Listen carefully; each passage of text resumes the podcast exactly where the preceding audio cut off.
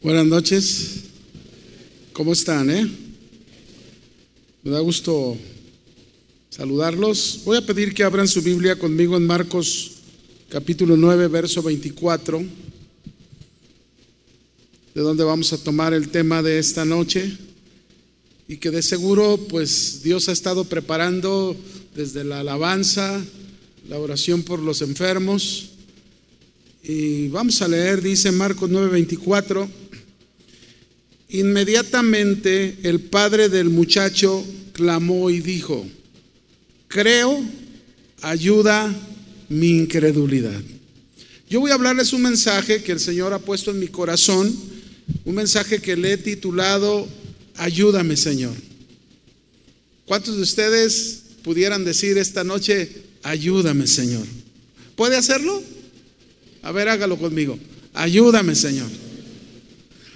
Ante todas las cosas que adversas que estamos enfrentando en este mundo, debemos reconocer usted y yo que necesitamos la presencia de Dios y que es vital para nuestra vida. Sin el Señor, sin su presencia, todas las cosas, mis hermanos, serían un caos y una oscuridad para nuestras vidas. Pero la poderosa presencia de Dios nos sana, nos restaura, nos renueva, nos libera, nos transforma de cualquier situación que pasemos. Por eso necesitamos la ayuda del Señor. Y nosotros con anhelo, con perseverancia, debemos buscar la presencia de Dios para nuestras vidas, para nuestra bendición, para nuestra salvación. Una cosa es muy segura, y todos la sabemos, que solo el Señor Jesucristo es el camino, la verdad y la vida. Y fuera de Él no hay acceso a la presencia de Dios. Esto debe de ser valorado por cada uno de nosotros como cristianos como el más grande tesoro, pues separados de Dios nada podemos hacer. ¿Está, está conmigo? Muy bien. Fíjense bien, así como el agua es vital para la vida, la ausencia del agua provoca muerte, escasez, desiertos, migraciones masivas. Eso es lo que produce la escasez del agua en lo natural. Pero la Biblia nos enseña que es más vital la presencia de Dios, pues sin Él no hay nada. Sin su presencia, ¿qué hay? Nada. Por eso el rey David clamó en uno de los salmos diciendo, no quites de mí tu Santo Espíritu, ni, ni me eches de tu presencia. Así nosotros, mis hermanos, necesitamos la presencia de Dios. Y este pasaje, quiero que mantenga su Biblia ahí en Marcos 9, desde el verso 14 hasta el verso 29. Nosotros vamos a encontrar ahí en esta escena una escena que aparece después inmediatamente de aquella visión gloriosa de Dios, donde Jesús este, tuvo su transfiguración, tres de los discípulos estaban ahí contemplando semejante gloria, ¿verdad? Y, pero, pero lo tremendo es que cuando bajaron del monte, después de, aquel, de ver aquella gloria, se encontraron con una situación dolorosa, se encontraron con una situación vergonzosa, se encontraron con una situación de muchos de incredulidad. Por un, lugar, por, un, por un lado encontraron a un joven poseído por Satanás, por otro lado estaba la preocupación y la angustia fuerte de un padre aquellos discípulos que acompañaron a Jesús allá en la montaña, que lo pudieron contemplar en compañía de Moisés, de Elías, al bajar del monte a sus otros compañeros que estaban en medio de los escribas incrédulos, toda una multitud en una discusión donde los discípulos, los nueve que se quedaron, habían mostrado debilidad. En otras palabras, estos discípulos que subieron al monte con Jesús pasaron del esplendor, de la belleza, de la transfiguración, de la gloria de Dios y volvieron a las escenas de dolor, de debilidad y de miseria en el valle. Así fue como encontraron, ¿verdad?, a los discípulos. Pero bueno, Jesús tenía un propósito a través de aquella transfiguración. El mismo propósito que siempre ha tenido, que es revelarnos la gloria del Padre. ¿Cuántos dicen amén a eso? Revelarnos la gloria del Padre. En Juan capítulo 14, verso 8 al 10, ¿verdad? Ahí hay un, momento en que Jesús está con sus discípulos y Felipe le dijo, Señor, muéstranos al Padre y nos basta. Y Jesús le dijo, tanto tiempo hace que estoy con vosotros y no me has conocido, Felipe.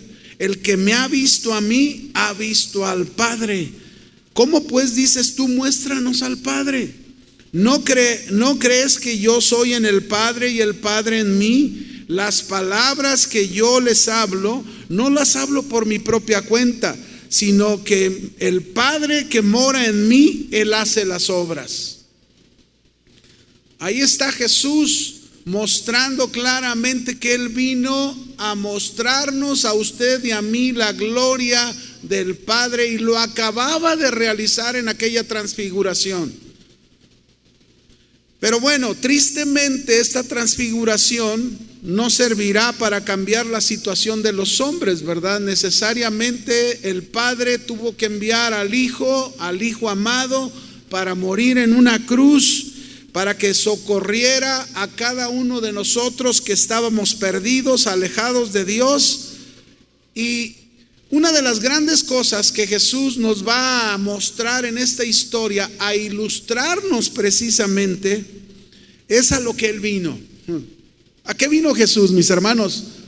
A liberarnos. ¿A qué vino Jesús? A liberarnos. Pero algo muy importante, ¿a qué vino Jesús? A ayudarnos. ¿A qué vino Jesús? Ayudarnos. Por eso el mensaje se llama, ayúdame, Señor. ¿Ayúdame en qué? Pues en una necesidad. Seguro todos tenemos necesidad.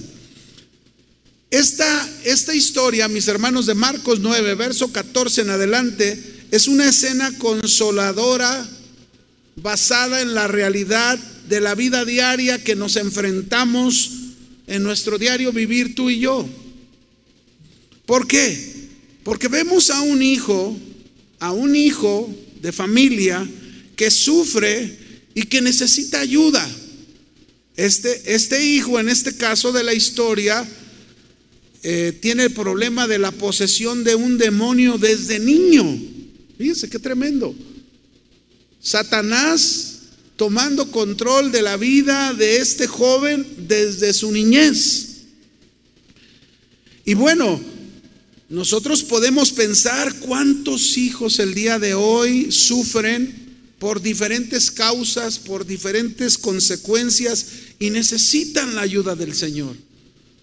Pero también esta, esta escena consoladora no solo nos presenta a un hijo que sufre, sino también nos presenta a un padre con mucha preocupación, con mucho dolor, mucha angustia por su hijo y que también este padre necesitaba la ayuda del Señor.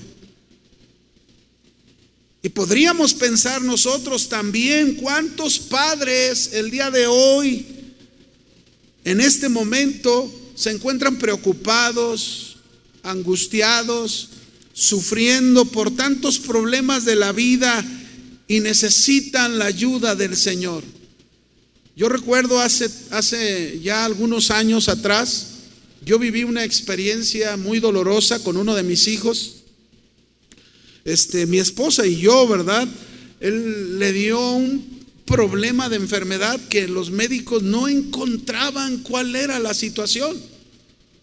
Y pasaron los días, pasaron meses y, la verdad como no le encontraban y él seguía con un problema, si estaba acostado, él sentía como que giraba en reguilete, si se paraba, él sentía que todo giraba alrededor de él. No era un vértigo, porque no era un vértigo, era algo parecido a eso, pero era algo mucho más que eso. Y la verdad es que le hicimos muchos estudios, este, y, no le encontraban y, pues nosotros orando a Dios, clamando a Dios, pero en el fondo pues sufríamos por nuestro hijo. Había dolor por nuestro hijo. Y yo sé que hay muchos que así están, pero al final de cuentas, gracias a Dios, después de meses, hubo un neurocirujano que nos recomendaron, fuimos a él, le mandó a hacer un estudio profundo del oído y del, y del cerebelo, ¿verdad? Y, y encontró un virus. Fíjese, qué tremendo. Un virus y nos dijo, por un descuido de gripe, de la gripa. Pero bueno, gracias a Dios, el Señor nos ayudó y salimos adelante. ¿Cuántos necesitan la ayuda del Señor? Gracias a Dios que el Señor está con nosotros. Pero también en la escena no solo vemos a un hijo y no solo vemos a un padre. En la escena también encontramos a unos discípulos del Señor que se encontraban frustrados, avergonzados, pues no habían tenido la suficiente fe para liberar a aquel joven del demonio.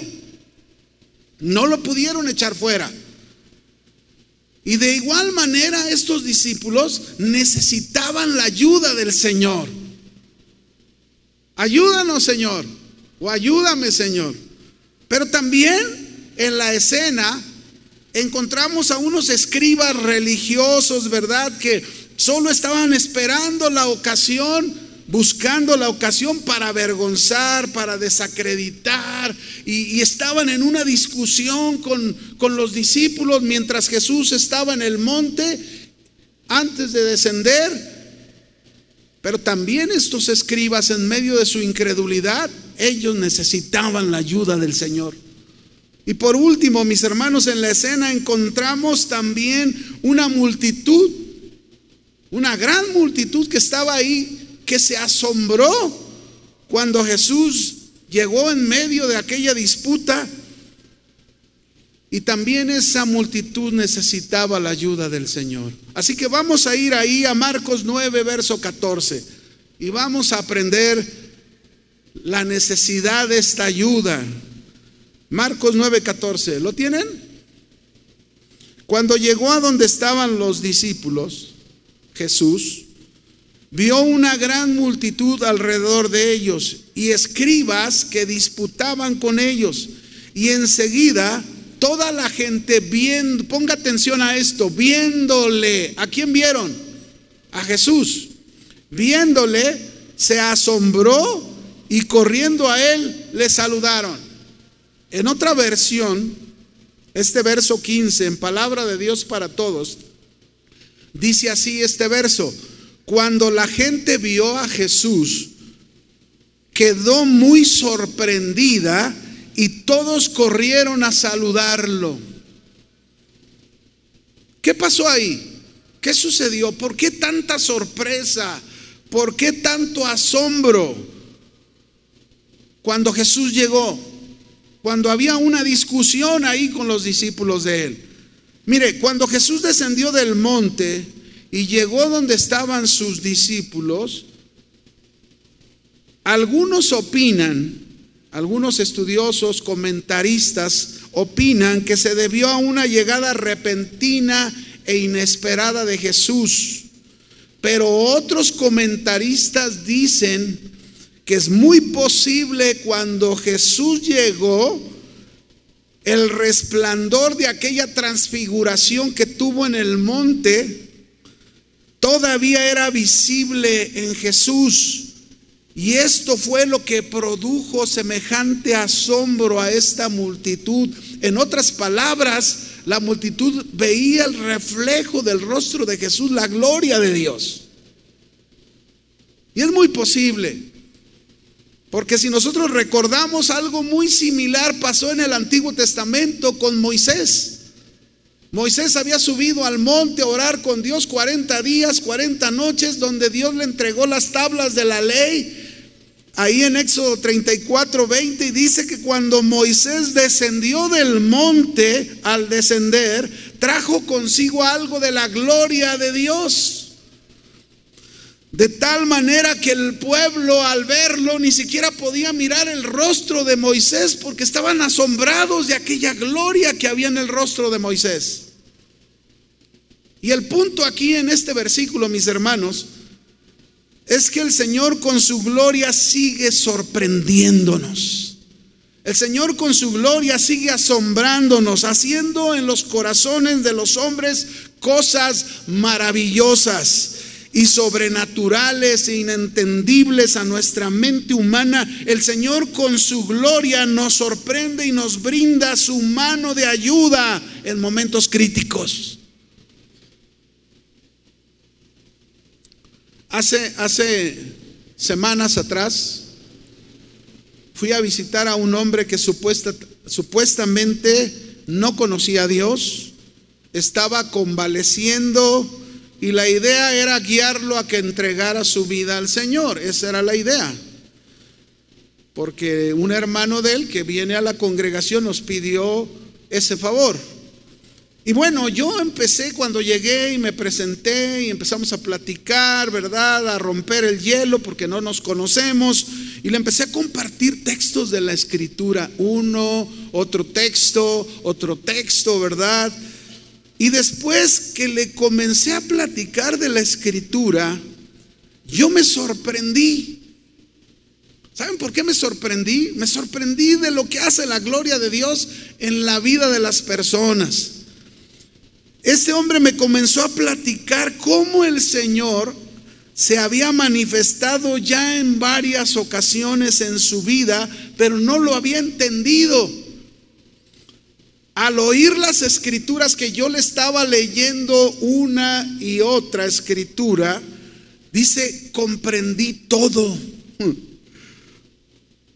Él entendió, es decir, Dios ya lo había preparado, Dios ya se había manifestado a su vida, Dios ya había tocado su corazón.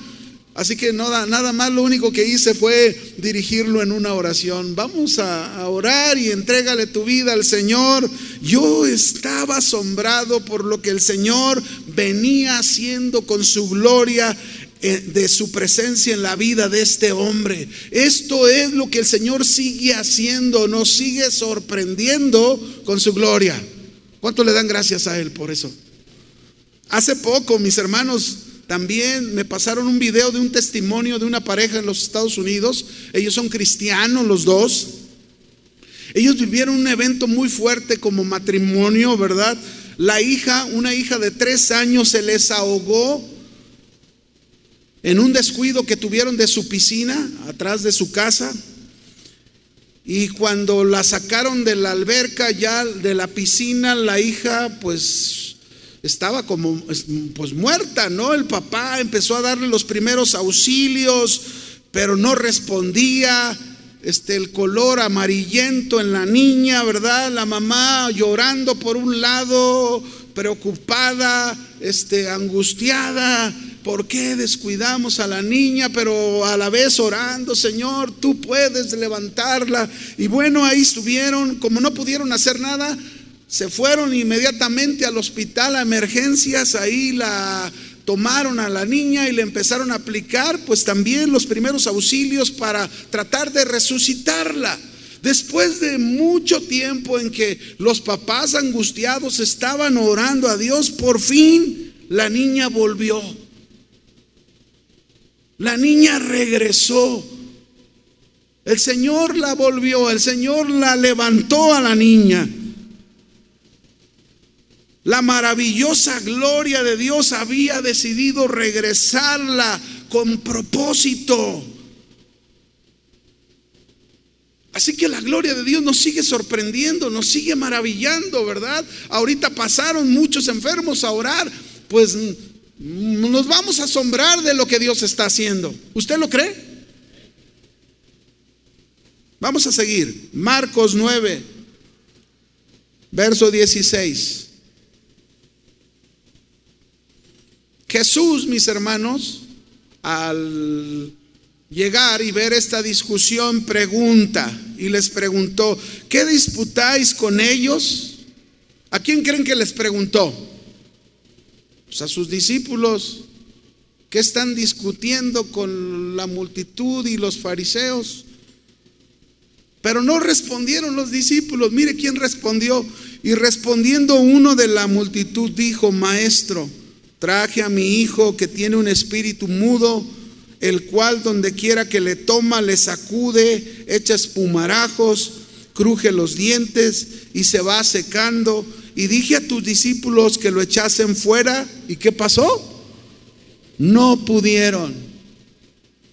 Así que cuando Jesús preguntó qué era lo que discutían con los escribas, pues los discípulos, mis hermanos, ¿cómo creen que se encontraban? Estaban tan avergonzados que ellos no contestaron nada. Fue entonces cuando salió este hombre de la multitud, que era el padre del hijo, y explicó cómo había venido a buscar a Jesús, pero al no encontrarle a Jesús, trajo a su hijo endemoniado a los discípulos con el fin de que lo sanaran. Pero la experiencia con los discípulos había sido frustrante.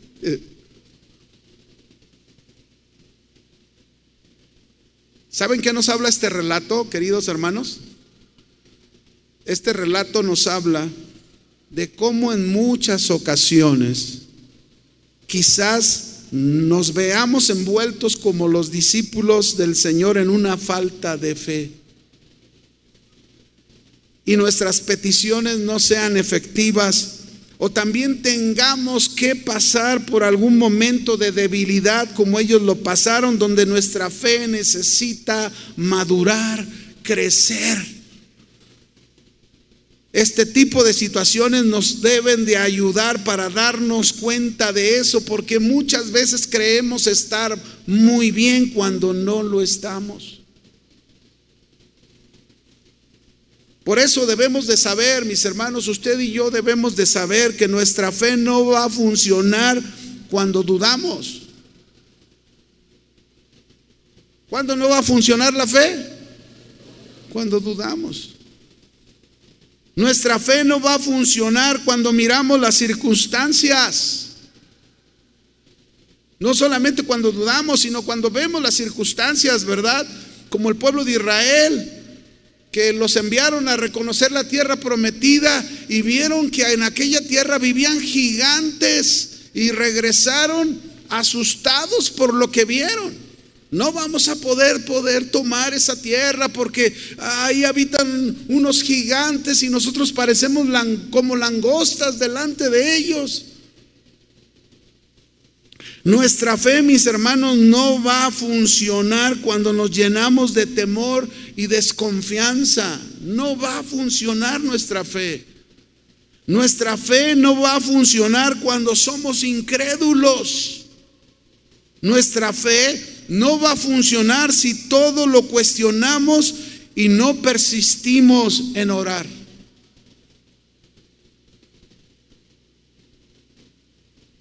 No solo los discípulos se vieron avergonzados, quizás muchos de nosotros en algún momento podamos pasar por un momento así donde hay falta de fe. Ahora bien, por otro lado, no faltan los religiosos, ¿verdad? Aquellos escribas que solo estaban observando una falla, esperando una falla para juzgar y para desacreditar. Y así también nos pasa a nosotros, queridos hermanos. También hay personas que solamente están esperando vernos cometer una falta para luego juzgarnos y desacreditarnos como discípulos de Jesús. Es cierto que el padre estaba muy angustiado, muy preocupado, muy desesperado por la situación y la condición de su hijo. Por eso trajo a su hijo a los discípulos, pero no lo pudieron sanar. Los discípulos no pudieron echar fuera aquel espíritu maligno cuando ya lo habían hecho muchas veces. Muchas veces ya habían expulsado, Jesús los había enviado a, predicar el Evangelio y echar fuera demonios y ya lo habían hecho muchas veces. Inclusive llegaron en una ocasión y le dijeron, Señor, en tu nombre se nos sujetan los espíritus. Venían sorprendidos por eso. Pero aquí algo pasó en los discípulos, ¿verdad? Tuvieron falta de fe. Hubo un momento de debilidad en su vida y había una enseñanza para ellos. Esa enseñanza es la enseñanza que hoy te estoy dando a ti. Ayúdame, Señor. Ayúdame, Señor. Cuando nosotros creemos que todo en nuestra vida está y marcha súper bien, pareciera que no necesitamos al Señor, pareciera que no ocupamos de Él. Pareciera que nosotros podemos hacerlo todo. Y cuán equivocados estamos muchas veces. Así que va a haber mucha gente observando tus faltas. Pero es triste también, es triste pensar o admitir que sí tenemos faltas, que no siempre alcanzamos lo que el Señor espera de nosotros como discípulos de Él, que estamos aprendiendo a consagrarnos y a madurar en nuestra fe. ¿Cuántos están aprendiendo a madurar en su fe? Estamos aprendiendo. Por eso Jesús nos alienta en, como en Lucas capítulo 18, ¿verdad? Lucas 18, verso 1, donde dice, también le refirió Jesús una parábola sobre la necesidad de orar siempre y no desmayar. ¿Cuántas veces debemos de orar? Siempre y no desmayar. Por ejemplo, hace un momento se hizo un llamado para orar por cada uno de los que estaban aquí porque hay una necesidad de enfermedad, de lo que sea.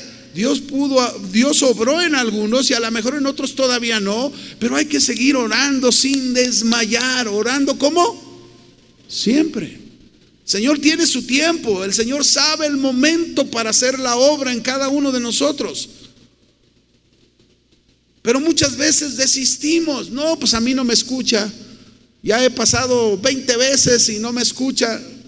Dice aquí, Jesús le refirió una parábola sobre la necesidad de orar. ¿Cuánto debes de orar? Siempre. Sin desmayar. Sin que te desanimes, sin que te desesperes. Sigue insistiendo y pone un ejemplo de una viuda que va con el juez y le toca la puerta. Señor juez, atienda mi caso y por un tiempo no le hace caso, pero la viuda sigue y sigue y sigue hasta que el juez le hace caso y le contesta y dice, voy a atenderla, no sea que me moleste de continuo y, atiende su caso. Llega el momento en que atiende su situación y, el Señor dice, si, si este juez injusto le hizo caso a esta viuda, cuánto más el Padre Celestial no escuchará las oraciones de sus santos que, que, claman a Él día y noche, mis hermanos. Pero al final termina aquella parábola diciendo, cuando regrese el Hijo del Hombre, ¿hallará fe en la tierra? Esto quiere decir, ¿encontrará a nosotros orando siempre sin desmayar? ¿Nos encontrará así el Señor? Pues así es como funciona la fe, mis hermanos. Ahora, este padre,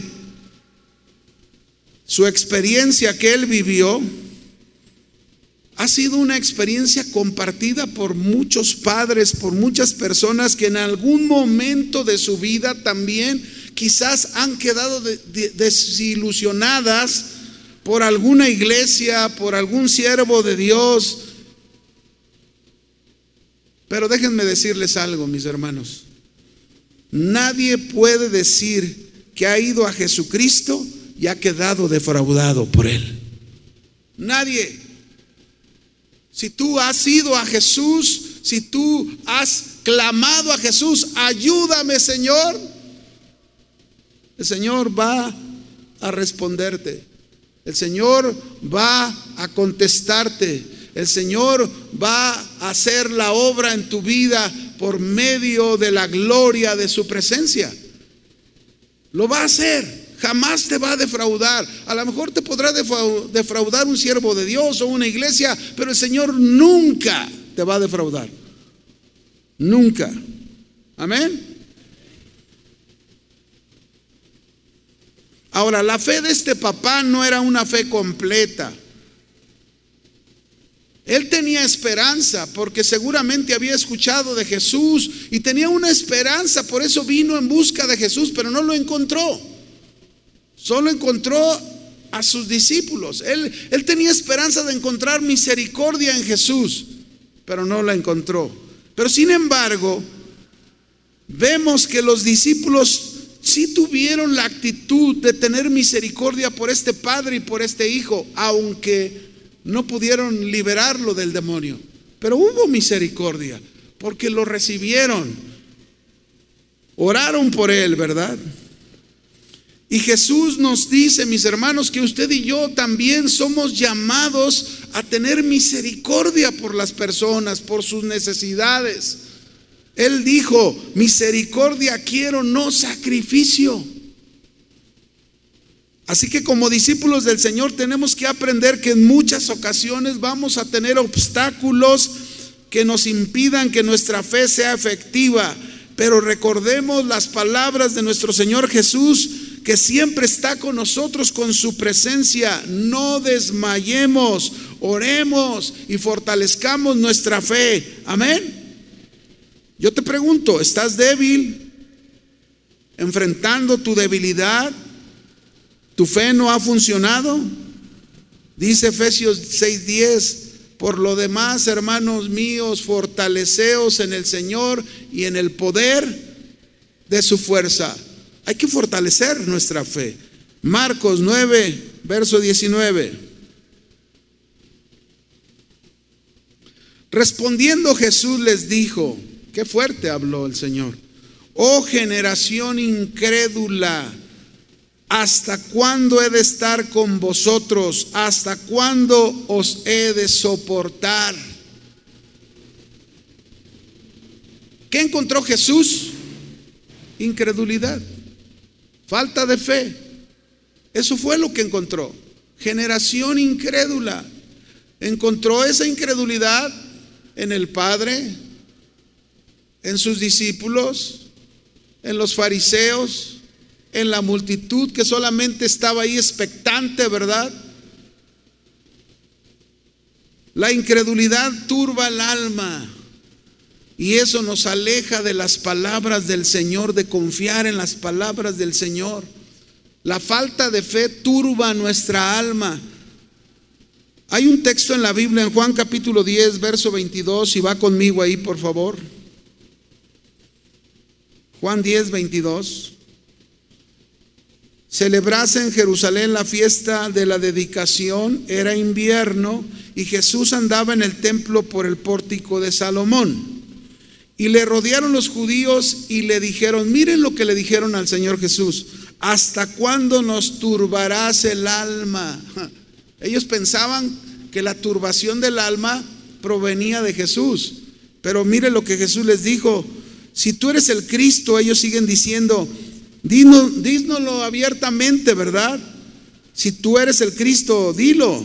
Jesús le respondió, os lo he dicho. Y miren el problema de la turbación de su alma. Os lo he dicho y no creéis. ¿No qué? Lo que turba el alma es la incredulidad. Eso es lo que estaba turbando su alma, pero no lo podían ver. Las obras que yo hago en nombre de mi Padre, ellas dan testimonio de mí pero ustedes no creéis. Otra vez, incredulidad.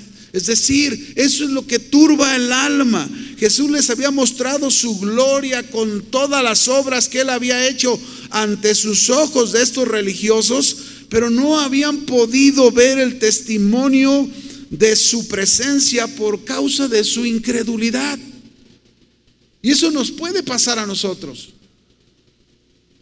No podemos contemplar las gloriosas maravillas de la presencia de Dios porque hay falta de fe, porque somos incrédulos. La terrible posición de la incredulidad nunca nos va a permitir ver las maravillas de la presencia de Dios. Es estar con Jesús con nosotros. Porque Él lo dijo, estaré con vosotros todos los días. ¿Hasta cuándo? hasta el fin del mundo. Y mire lo que nos dijo Jesús, Juan 14, verso 12.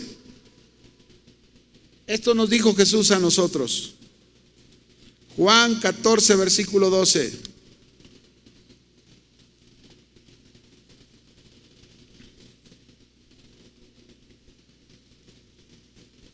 De cierto, de cierto les digo, el que en mí cree, las obras que yo hago, él las hará también. Y aún mayores hará, porque yo voy al Padre. Todo lo que pidieres al Padre en mi nombre lo haré, para que el Padre sea glorificado en el Hijo. Si algo pidieres en mi nombre, ¿qué dijo el Señor? Yo lo haré. ¿Cuántos creen estas palabras del Señor? Esta es la promesa de su gloriosa manifestación con poder por medio de nuestras vidas rendidas a Él. Él, mis hermanos, partió a la diestra del Padre y dejó a su iglesia. Ahora nosotros representamos al Señor en este mundo y nos dice que nosotros haremos mayores obras que las que Él hizo. Y no habla de mayores por tamaño, sino por el tiempo que nosotros tenemos. Él, él solamente tuvo tres años de su ministerio en la tierra, pero nosotros tenemos más tiempo para obrar y operar en la presencia de Dios. El, Señor siempre ha querido manifestar su gloria en su iglesia y por su iglesia. Siempre ha sido su voluntad que su presencia esté con nosotros, respaldándonos y teniendo comunión con ella, tú y yo. Pero tenemos que ser constantes en lo que hacemos, ¿verdad? Orar siempre sin qué? Sin desmayar. Vamos a, otro, otro versículo más ahí mismo, Marcos 9, 20 al 21. Ayúdanos, Señor. Y bueno, Jesús pidió que le trajeran al hijo, se lo trajeron y cuando el Espíritu vio a Jesús, sacudió con violencia al muchacho, quien cayendo en tierra se revolcaba echando espumarajos y Jesús preguntó al Padre, ¿cuánto tiempo hace que le sucede esto? Y él dijo, desde niño. A lo mejor el padre le diría, ¿por qué me pregunta eso? Mejor que lo que ya lo expulse, que lo libere, ¿verdad? Este padre tenía incredulidad ciertamente, pero también tenía algo de fe en Jesús. Pero había sobre todo una gran preocupación en su corazón, una gran angustia. ¿Y cómo no, hermanos? ¿Cómo no estar angustiados por un hijo? Desde niño, imagínense. El padre había sido testigo desde la niñez cómo aquel demonio tenía a su hijo en tal condición, en tal situación. Yo creo que cualquiera de nosotros que fuera, fuéramos, que somos padres, si nuestro hijo viviera una situación así, sería un dolor tremendo en nuestro corazón, ¿verdad? Hasta que él supo que alguien podía, él tenía como una lucecita ahí de esperanza que en Jesús pudiera resolverse ese problema de su hijo. ¿Pueden ustedes imaginarse cuánto sufría este padre por su hijo? Cuánto sufría este hijo por su situación. Yo no sé si en la mente del hijo cruzó en algún momento quizás hasta el quererse quitar la vida. Ya no puedo vivir con esto, papá. Ya no puedo soportar esto. Ya no. Yo recuerdo un amigo pastor ah, hace muchos años su hijo enfermó de cáncer y lo tuvo en la torre de especialidades ahí en el hospital civil. Y yo llegué a ir a acompañarlo ahí, este amigo pastor, y, y recuerdo su hijo cómo gritaba. Ya no soporto, papá, ya no aguanto mi estómago, me arde muchísimo. Tenía cáncer en su, en su estómago, ¿no? Y cuando yo lo oía, la verdad, créame que yo, pues me dolía también muchísimo. Y, uno se sentía impotente, ¿verdad? Y orábamos y clamábamos a Dios. Dios tenía propósitos. Pero me sorprendió la fe de este hombre, de este amigo, de este pastor. Al final el Señor decidió llevarse a su hijo. No siempre es como nosotros queremos, no siempre es eh, ver las cosas de milagros y milagros, porque ese es un gran milagro también, el estar en la presencia de Dios. No lo alcanzamos a ver y a vislumbrar de esa manera. Pero cuando un papá tiene un hijo sufriendo, se sufre muchísimo, muchísimo. Marcos 9:22. Dios nos dice, no pierdas esperanza. Él va a manifestar su gloria, pero Él espera que realmente en tu corazón tú tengas la necesidad de decirle, ayúdame Señor, te necesito, ayúdame, ayúdame en la fe, en mi incredulidad, en mis dudas, en mis temores, ayúdame Señor. Marcos 9:22. Y muchas veces le echan el fuego y en el agua para matarle. Pero mire lo que dice el papá, pero si puedes hacer algo, ten misericordia de nosotros y ayúdanos. ¿Qué está diciendo? Ayúdanos. Este padre mostró duda en la capacidad de Jesús. Y es muy posible que tuvo dudas pensando que si sus discípulos no pudieron, pues posiblemente Jesús no podría hacerlo. Pero Jesús le va a dar una lección, Jesús le va a enseñar. El punto de esta escena, mis hermanos, de, esta liberación que Jesús va a hacer en este joven, el punto no está centrado en la liberación, el punto está centrado en la fe de cada uno de los personajes en esta escena. Cada uno necesitaba fortalecer su fe y creer en el Señor Jesús. Lo que está por hacer Jesús no está centrado entonces en el endemoniado, está centrado en enseñarles de la queja de toda esa generación incrédula que encontró el Señor. Ni siquiera un creyente.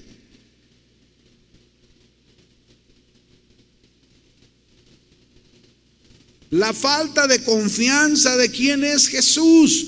¿Cuántas veces mostramos esa falta de confianza? ¿Quién es nuestro Señor?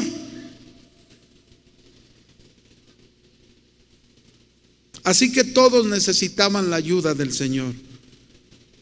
La fe, mis hermanos, en la presencia del Señor. La fe en la gloria del Señor. La fe en la persona del Señor Jesucristo es vital. Es importante que sepas quién es tu Señor. Porque esta fe, mis hermanos, debe de estar basada en esa gloria que Jesús había manifestado tiempo antes en su transfiguración. Esa, es, esa gloria que había manifestado allá arriba en el monte solo a tres de sus discípulos, ahora la manifestaría Jesús con liberación, con restauración, con transformación, con corrección, no solo del endemoniado, sino del Padre, de los discípulos, de la multitud y aún de sus incrédulos escribas religiosos. Si puedes hacer algo, ten misericordia. Pero Jesús le contestó algo. Él dijo, al que cree, todo le es posible. ¿A quién? Al que cree. Ahora, ponga mucha atención. Esta frase, al que cree, todo le es posible está centrada en, la incredulidad que Jesús vio. Y no se está refiriendo que todo lo que nosotros queramos y necesitamos lo vamos a tener. Cuando Pablo, mis hermanos, tuvo el problema ahí en Primera de Corintios 12 y dice, eh, el Señor puso un aguijón en mi carne para que no me exaltase, ¿verdad? Al cual he rogado tres veces, le bastó tres veces a él, ¿verdad? Para nosotros nos dice orar siempre sin desmayar. Él tres veces oró, Señor, quite este aguijón. Y el Señor le dijo, bástate mi gracia, Pablo. ¿Le quitó el aguijón? A ver, ¿le quitó el aguijón? No. Pero fíjense bien, al decirle el Señor, bástate mi gracia, ahí se aplica al que cree, todo le es posible.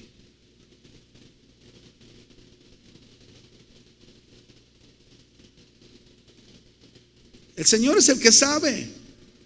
Si Él dice, bástate mi gracia, al que cree que la gracia es suficiente, todo le es posible y vas a poder salir adelante si es que así el Señor lo quiere.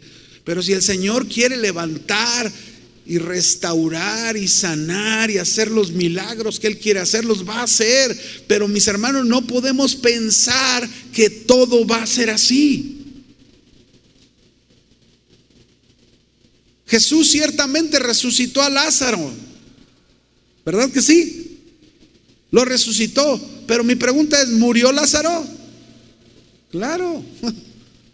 Lo resucitó porque el Señor quería mostrarle a la gente lo que Él iba a hacer cuando Él muriera, resucitara y ascendiera al Padre. Un día van a resucitar de entre los muertos y ahora sí, nunca más van a morir. Pero ahí es donde debemos aplicar la fe, mis hermanos. Al que cree, todo le es que posible. Marcos 9, 23. Jesús les dijo, le dijo al Padre, si puedes creer al que cree todo le es posible. Inmediatamente el Padre, fíjese, inmediatamente al escuchar estas palabras de Jesús, el Padre del muchacho clamó y dijo, creo, ayuda mi incredulidad. En otras palabras, ayúdame Señor. Ayúdame Señor, lo necesito. Cuando Jesús vio que la multitud se agolpaba, reprendió al espíritu inmundo y dijo, espíritu mudo y sordo, yo te mando, sal de él y no entres más en él. Entonces el espíritu clamando y sacudiéndolo con violencia salió y él quedó como muerto, el joven, de modo que muchos decían, está muerto. Pero Jesús tomándole de la mano le enderezó y se levantó.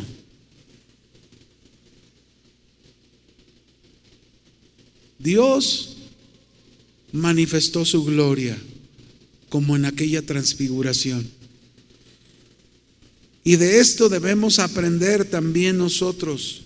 La correcta forma de enfrentar nuestra falta de fe es llevándola a Jesús. La correcta forma de aprender es llevando nuestra falta de fe a Jesús. Ayúdame, Señor. Si puedes creer, al que cree todo le es posible.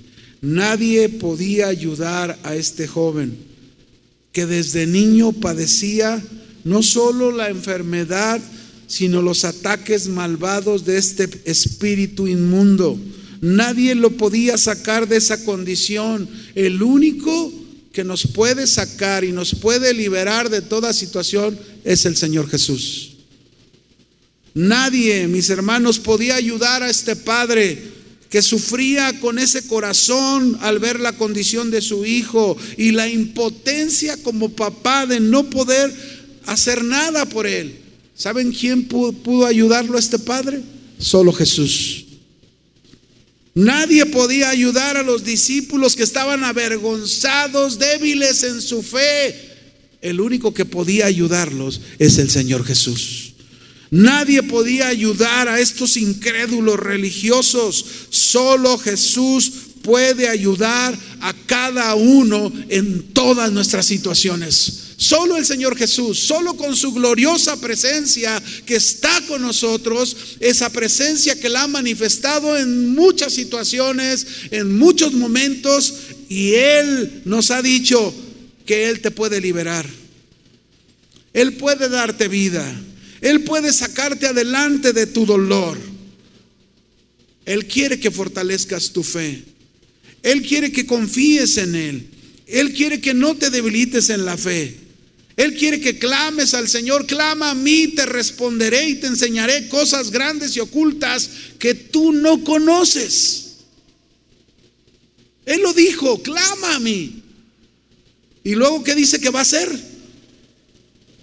Te responderé. ¿Cuándo me va a responder? En el tiempo kairos de Él. Pero Él prometió que te va a responder. Y no solo te va a responder, te va a enseñar lo que te tenga que enseñar. Te va a mostrar cosas ocultas que tú no conoces, que tú no entiendes, pero tienes que clamar al Señor.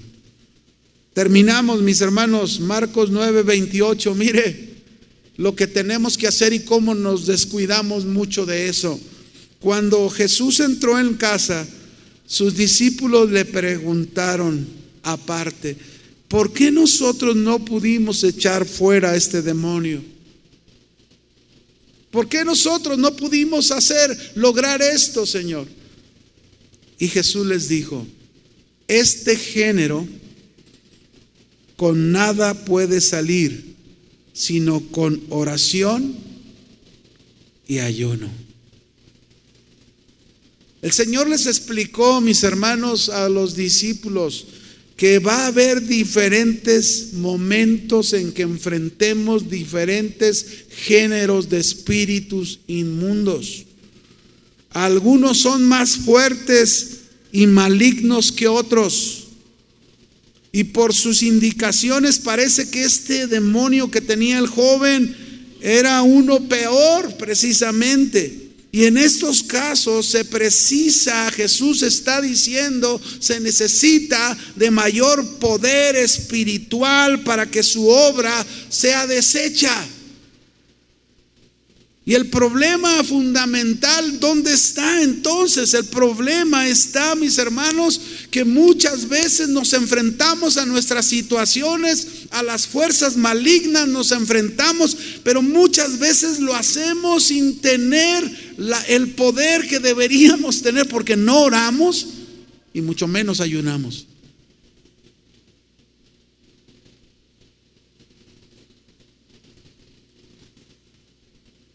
La falta de fe, la falta de fe muchas veces viene porque no oramos como debemos orar. Es muy posible que los discípulos, mis hermanos, se confiaran. Es muy posible que los discípulos dejaran de orar lo que tenían que orar y ayunar lo que tenían que ayunar y estaban confiados como ya habían ido a orar por otros y habían expulsado demonios, llegaron y en este momento se sorprendieron y Dios nos da una lección ahí muy grande de decirnos, no te confíes en ti, confíate en el Señor, pero no en ti. Muchas veces nos confiamos en la vida que llevamos y creemos que estamos bien. Cuando el Señor nos da estas lecciones y nos dice, es importante que este género sea echado con oración y ayuno. Dios quiere seguir manifestando su gloria. ¿Lo crees? Lo quiere hacer por medio de ti.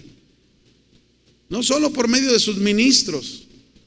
Tú eres un creyente, tú eres la iglesia, tú eres el cuerpo del Señor y lo quiere hacer también por medio de ti. Así que yo no sé esta noche cuál sea tu situación, cuál sea tu necesidad.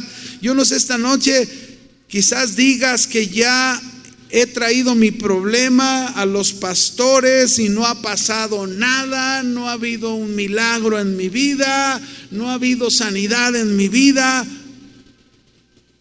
Pero hoy yo te digo, no vengas con nosotros, ven al Señor. Él está en medio de nosotros. Y dile al Señor con todo tu corazón, ayúdame. Señor. Díselo como este padre. En medio de su angustia, en medio de su preocupación, él reconoció su falta de fe y dijo, ayúdame, Señor. No es si puedes hacer algo, no. Es sé que puedes hacer mucho, Señor. Sé que puedes, para ti no hay cosa imposible, lo sé, pero ayuda mi fe. Ayuda, Señor, mis dudas mis temores. Así que esta noche, si tú eres alguien que tiene una gran necesidad, que tiene un problema en su familia, pero quiere decirle al Señor, ayúdame Señor, ponte de pie y vamos a decírselo en esta noche, ayúdame Señor. Ayúdame en este problema, ayúdame en esta situación.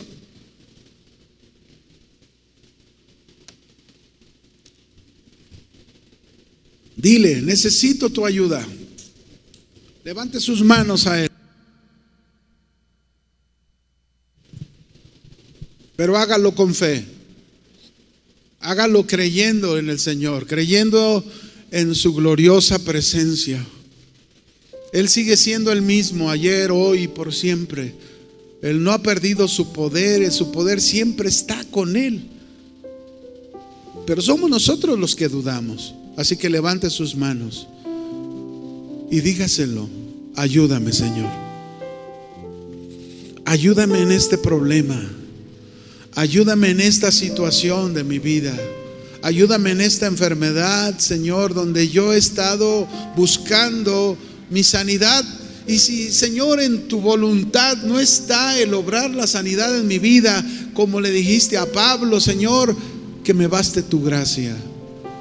Que tu gracia me dé el poder para poder, Señor, aún en medio de esa situación, glorificar tu nombre. Vamos, levante su voz, clame al Señor y dígaselo, ayúdame. Vamos a, a decírselo, ayúdame, Señor.